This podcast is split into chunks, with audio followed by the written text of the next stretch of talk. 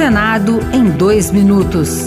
Eu sou Regina Pinheiro e você ouve agora as principais notícias do Senado Federal desta quinta-feira.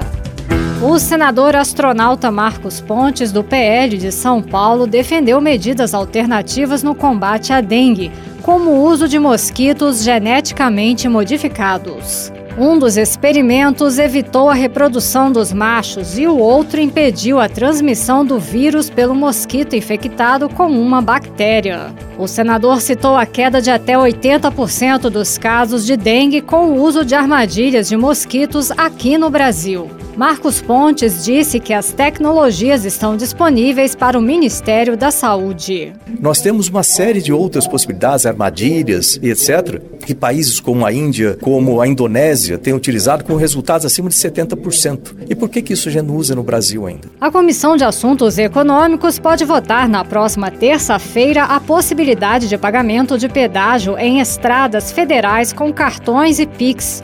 Para o autor Eduardo Girão, do Novo do Ceará, a exclusividade de pagamento em dinheiro, selos ou cartões pré-pagos traz inconvenientes para os usuários, como descrito pelo senador Confúcio Moura, do MDB de Rondônia, ao passar por pedágio perto de Brasília. A moça disse não, que não, não podia pagar de outra forma, tem que ser em dinheiro. Até para dar ré ali foi difícil para eu sair, né? Que todo mundo teve que recuar um pouquinho para eu voltar mais ou menos 10, 12 quilômetros da cidade de Alexandria e ir ao banco, tirar o dinheiro para pagar 4 reais. Outras notícias sobre o Senado estão disponíveis em senado.leg.br barra rádio.